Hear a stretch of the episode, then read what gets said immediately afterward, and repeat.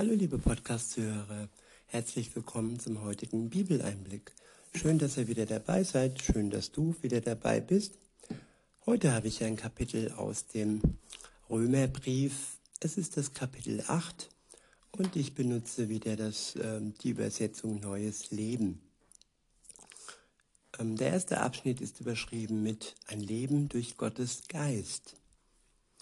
Der erste Satz beginnt und endet nicht mit einem Fragezeichen. Es ist eine Tatsache, es ist eine Wahrheit, es ist eine Feststellung und es ist auch eine Gewissheit, die du, liebe Zuhörerin, die du, lieber Zuhörer, Zuhörer, bekommen könnt, wenn ihr euch auf Jesus Christus einlasst, mit ihm eine Beziehung eingeht und ihm vertraut.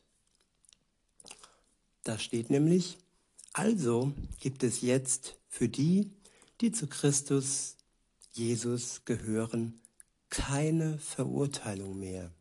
Ich wiederhole, also gibt es jetzt für die, die zu Christus Jesus gehören, keine Verurteilung mehr. Ja, wer zu Jesus gehört, wer mit ihm in einer Beziehung steht, der ist frei gesprochen.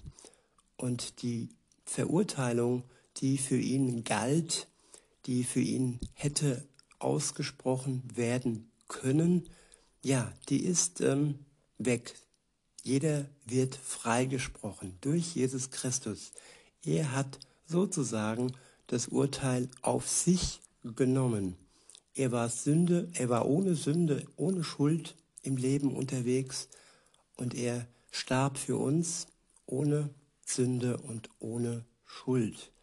Und nur so jemand und nur der Sohn Gottes kann das Urteil der gesamten Menschheit auf seinen Schultern tragen und für die Menschen, die ihm vertrauen, dass dies wahr ist, was er für sie tat, für die Menschen gilt dieser erste Vers. Ich wiederhole nochmal und, führe dann, und fahre dann fort. Also gibt es jetzt für die, die zu Christus Jesus gehören, keine Verurteilung mehr. Denn die Macht des Geistes, der Leben gibt, hat dich durch Christus Jesus von der Macht der Sünde befreit, die zum Tod führt. Ich wiederhole, denn die Macht des Geistes, der Leben gibt, hat dich durch Christus Jesus von der Macht der Sünde befreit, die zum Tod führt. Es gibt sozusagen zwei Machtbereiche im Leben.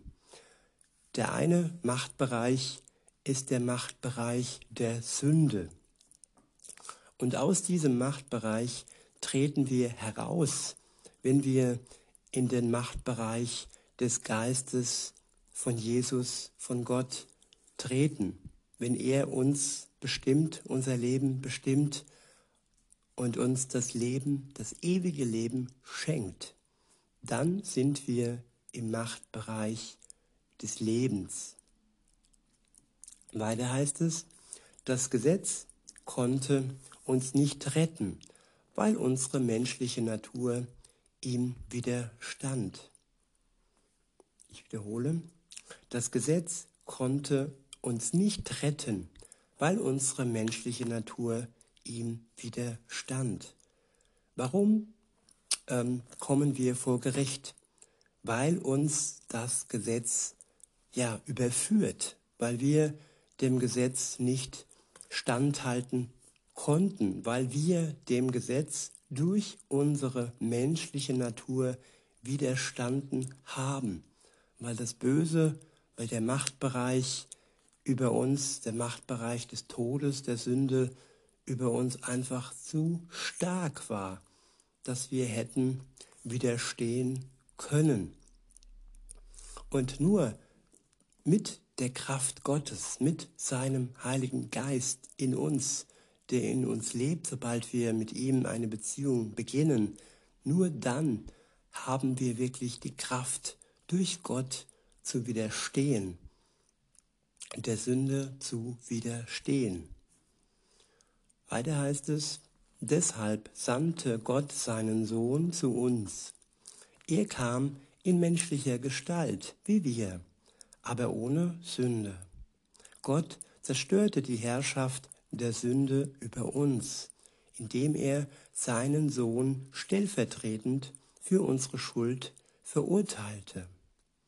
Das tat er, damit die gerechten Forderungen des Gesetzes durch uns erfüllt würden und wir uns nicht länger von unserer menschlichen Natur, sondern vom Geist Gottes leiten lassen. Der Geist Gottes leitet uns.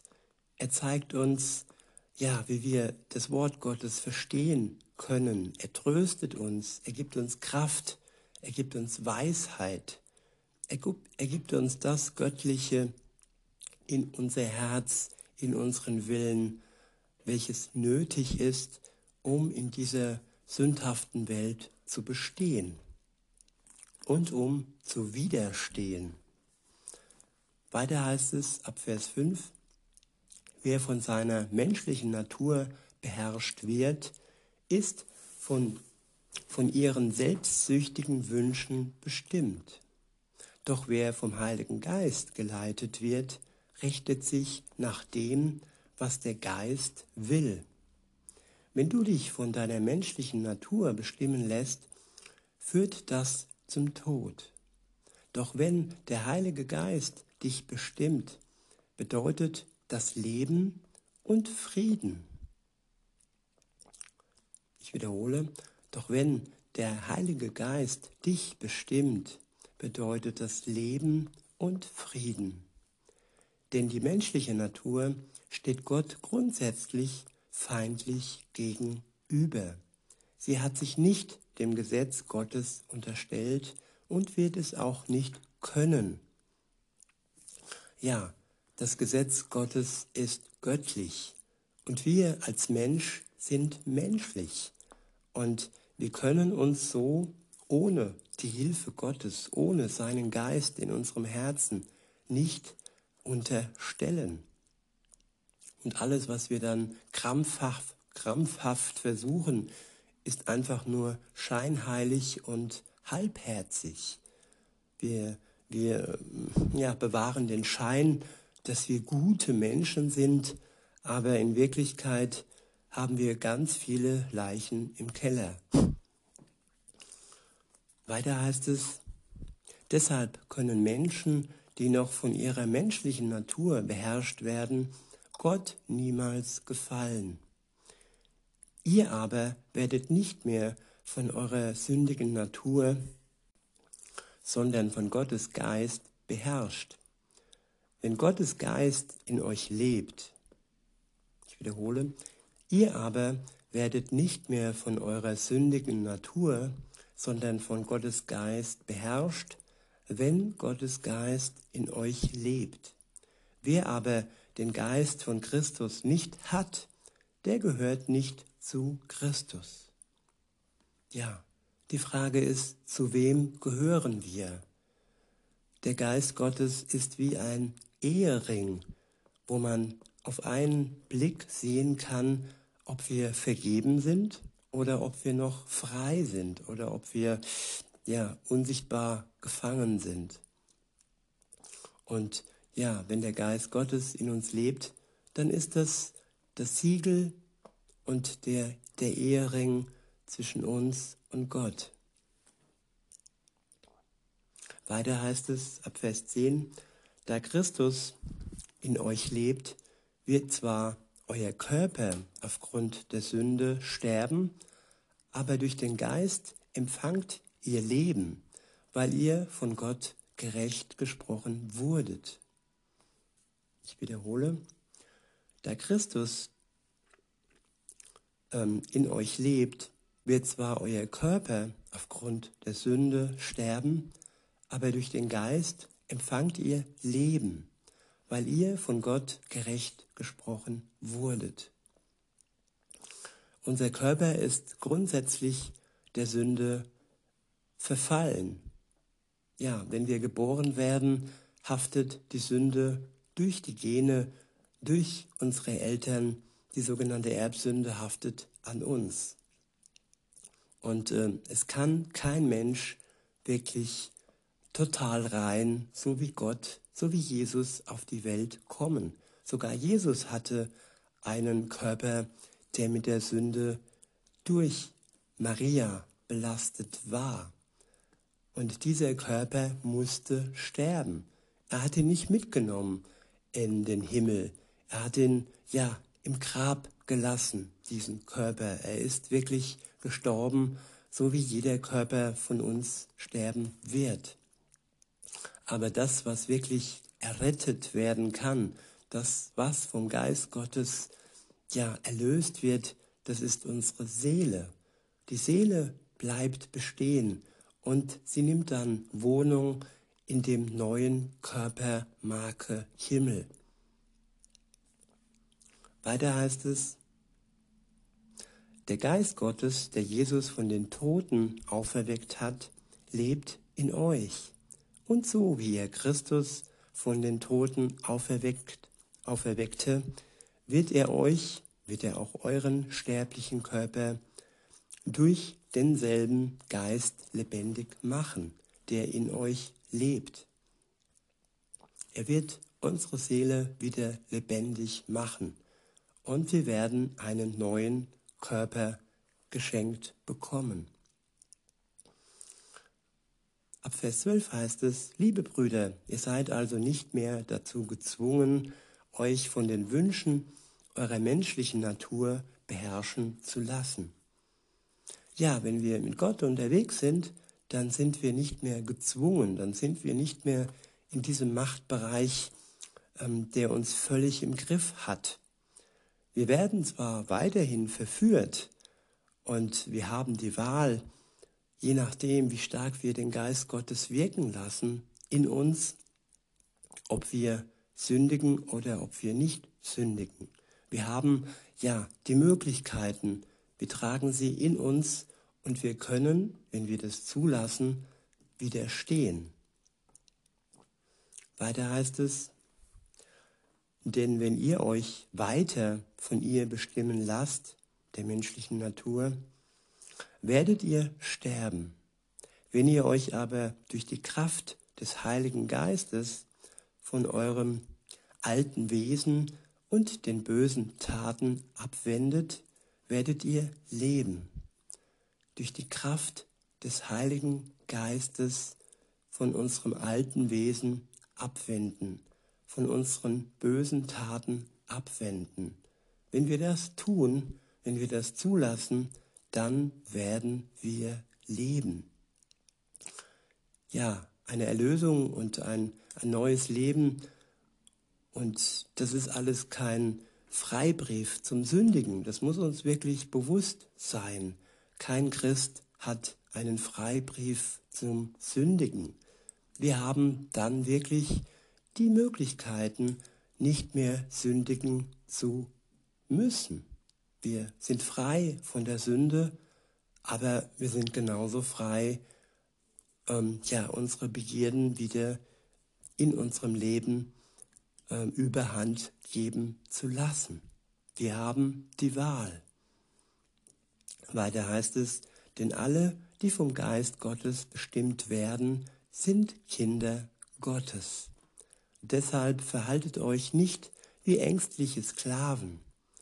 Wir sind doch Kinder Gottes geworden und dürfen ihn Abba Vater rufen. Denn der Geist Gottes selbst bestätigt uns tief im Herzen, dass wir Gottes Kinder sind. Ja, ist das nicht wunderbar, dass wir im Herzen selbst durch den Geist Gottes eine Bestätigung und die Gewissheit haben, bekommen, dass wir Kinder Gottes sind. Klar, wir können das anderen Menschen nicht beweisen, aber tief im Herzen, wenn der Geist Gottes in uns wirken kann, dann haben wir Frieden, wir haben Sicherheit und ja, es ist für uns dann wirklich Geborgenheit. Es ist keine Unsicherheit mehr da und die Last der Sünde ist von uns gefallen. Weiter heißt es, Denn alle, die vom Geist Gottes bestimmt werden, sind Kinder Gottes. Deshalb verhaltet euch nicht wie ängstliche Sklaven, wir sind doch Kinder Gottes geworden und dürfen ihn aber Vater rufen. Denn der Geist Gottes selbst bestätigt uns tief im Herzen, dass wir Gottes Kinder sind.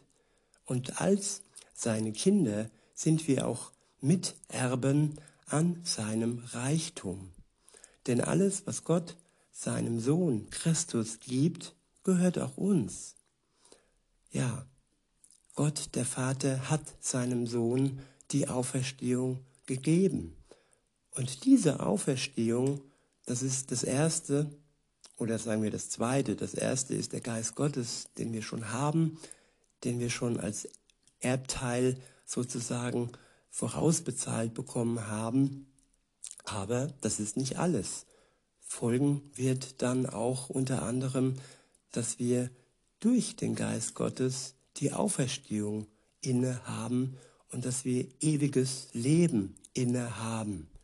Das, was Jesus Christus geschenkt bekommen hat, das ist auch uns gewiss. Weiter heißt es, doch wenn wir an seiner Herrlichkeit teilhaben wollen, müssen wir auch seine Leiden mit ihm teilen. Ja, in guten wie in schlechten Zeiten. Und das Gute, das wir bekommen, heißt leider nicht, dass wir auch das Schlechte oder dass wir nicht das Schlechte bekommen. Jesus hat gelitten und auch unser Leben hat manches Leid äh, inne und das können wir aber durch den Geist Gottes besser ertragen, wie ohne den Geist Gottes. Und wir haben die zukünftige Herrlichkeit vor Augen. Das ist auch die Überschrift des nächsten Abschnittes. Ab Vers 18 heißt es dann, ich bin aber davon überzeugt, dass unsere jetzigen Leiden bedeutungslos sind im Vergleich zu der Herrlichkeit, die er uns später schenken wird. Denn die ganze Schöpfung wartet sehnsüchtig auf jenen Tag, an dem Gott offenbar machen wird, wer wirklich zu seinen Kindern gehört.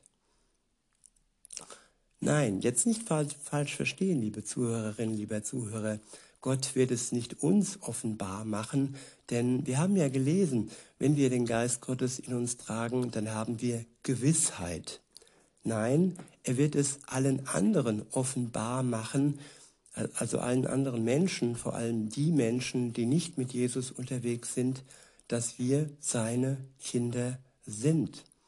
Im Moment können wir ja nur erzählen, Zeugnis geben, aber es ist noch nicht wirklich zu 100 Prozent offenbar, dass wir ähm, in den Augen der anderen Gottes Kinder sind. In unserem Herzen haben wir die Bestätigung und im Buch des Lebens stehen wir ebenfalls. Weiter heißt es ab Vers 20, alles auf Erden wurde der Vergänglichkeit unterworfen. Dies geschah gegen den Willen durch den, der sie unterworfen hat. Aber die ganze Schöpfung hofft auf den Tag, an dem sie vom Tod und Vergänglichkeit befreit wird, zur herrlichen Freiheit der Kinder Gottes. Ich wiederhole, aber die ganze Schöpfung hofft auf den Tag, an dem sie vom Tod und Vergänglichkeit befreit wird, zur Herrlichkeit, zur herrlichen Freiheit der Kinder Gottes. Uns steht also eine herrliche Freiheit bevor, als Kinder Gottes. Wenn wir uns Jesus anschließen, wenn wir ihm vertrauen und wenn wir uns von ihm unsere Schuld von der Schulter nehmen lassen. Und zuvor natürlich bereuen, dass das, was zwischen uns und Gott steht, unsere Schuld ist und unsere Vergehen sind. wenn wir das bereuen, dann kann er uns durch unser Vertrauen in ihn erlösen, befreien und uns das ewige Leben schenken, zusammen mit seinem Geist. Und wir sind dann wirklich, ja, von der Vergänglichkeit befreit und stehen in der Herrlichkeit, in Freiheit als Kinder Gottes. Ab Vers 22 heißt es, denn wir wissen, dass die ganze Schöpfung bis zu diesem Augenblick mit uns seufzt, wie unter den Schmerzen einer Geburt. Und selbst wir, obwohl wir im Heiligen Geist einen Vorgeschmack der kommenden Herrlichkeit erhalten haben, seufzen und erwarten sehnsüchtig den Tag, an dem Gott uns in unserer vollen Rechte als seine Kinder einsetzen und uns den neuen Körper geben wird, den er uns versprochen hat. Nachdem wir nun gerettet sind, hoffen und warten wir darauf. Denn wenn man etwas schon sieht, muss man nicht mehr darauf hoffen. Und was ist die Hoffnung auf etwas, das man schon sieht? Aber wenn wir auf etwas hoffen, das wir noch nicht sehen, müssen wir mit Geduld und Zuversicht darauf warten. Genau, und diese Geduld und Zuversicht, die schenkt uns auch der Heilige Geist. Denn in Vers 26 steht, der Heilige Geist hilft uns in unserer Schwäche. Denn wir wissen ja nicht einmal, wo, worum oder wie wir beten sollen. Doch der Heilige Geist betet für uns mit einem Seufzen, das sich nicht in Worte fassen lässt. Ja, wenn wir in der Stille sitzen, die Hände falten und ja, uns so Gott hinwenden, dann hilft uns der Geist Gottes im Gebet, fürs Gebet, um die richtigen Worte zu finden. Er stößt ein Seufzen aus und lässt dann die Worte aus uns heraus fließen.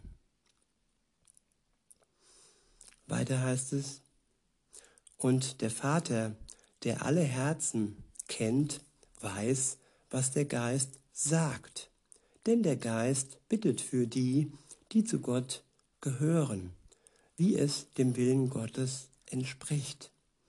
Ja, und wenn das nicht Worte sind, wenn es nur ein Seufzen ist, dann weiß es Gott dennoch, was der Heilige Geist mit diesem Seufzen ausdrückt.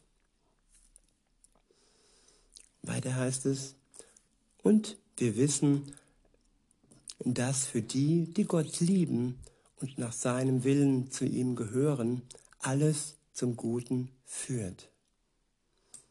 Ja, und hier ist wirklich so die Wahrheit, alles wird gut. Alles wird gut für die, die mit Gott unterwegs sind, die ihm vertrauen. Weiter heißt es, denn Gott hat sie von hat sie schon vor Beginn der Zeit auserwählt und hat sie vorbestimmt, seinem Sohn gleich zu werden, damit sein Sohn der Erstgeborene unter vielen Geschwistern werde. Und da er sie erwählt hat, hat er sie auch berufen, zu ihm zu kommen. Er hat sie gerecht gesprochen und hat ihnen Anteil an seiner Herrlichkeit gegeben. Der nächste Abschnitt ist überschrieben mit Nichts kann uns von Gottes Liebe trennen. Was kann man dazu noch sagen? Wenn Gott für uns ist, wer kann da noch gegen uns sein? Gott hat nicht einmal seinen eigenen Sohn verschont, sondern hat ihn für uns alle gegeben. Und wenn Gott uns Christus gab, wird er uns mit ihm dann nicht auch alles andere schenken? Wer sagt es gegen die Anklage? Wer wagt es, gegen die Anklage zu erheben, die von Gott auserwählt wurden. Ja, viele klagen uns an und auch der Widersacher Gottes, der Teufel, klagt uns an. Aber diese Anklage hat kein Gewicht, wenn wir den Freispruch durch Jesus Christus erhalten haben. Er ist der Richter, er ist der, der die Macht hat, die Anklage fallen zu lassen. Weiter heißt es, Gott selbst ist ja der, der sie gerecht spricht. Wer sollte uns verurteilen? Christus Jesus selbst ist ja für uns gestorben. Mehr noch, er ist der Auferstandene.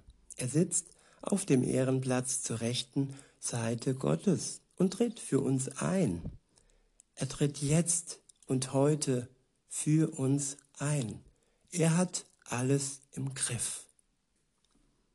Weiter heißt es, kann uns noch irgendetwas von der Liebe Christi trennen? Wenn wir vielleicht in Not oder Angst geraten, verfolgt werden, hungern, frieren, in Gefahr sind oder sogar vom Tod bedroht werden? Schon in der Schrift heißt es, weil wir an dir festhalten, werden wir jeden Tag getötet. Wir werden geschlachtet wie Schafe. Aber trotz all dem tragen wir einen überwältigenden Sieg davon durch Christus, der uns geliebt hat. Ich bin überzeugt, nichts kann uns von seiner Liebe trennen. Weder Tod noch Leben, weder Engel noch Mächte, weder unsere Ängste in der Gegenwart noch unsere Sorgen um die Zukunft. Ja, nichts, ja nicht einmal die Mächte der Hölle können uns von der Liebe Gottes trennen. Weiter heißt es in Vers 39, und während wir hoch über dem Himmel oder befänden uns in den tiefsten Tiefen des Ozeans, nichts und niemand in der ganzen Schöpfung kann uns von der Liebe Gottes trennen, die in Jesus Christus, unserem Herrn, erschienen ist. Ja, das ist eine Bindung, die niemand auflösen kann. Keine Macht ist stark genug, diese Bindung zu trennen. Wenn wir festhalten an unserem Vertrauen an Gott, dann kann uns nichts trennen. Der nächste Abschnitt ist überschrieben mit die besondere Erwählung Israels durch Gott, beziehungsweise das ist ähm, der nächste, das nächste Kapitel. Und so haben wir das achte Kapitel erreicht, das Ende erreicht. Und in diesem Sinne wünsche ich euch noch einen schönen Tag und sage bis denne.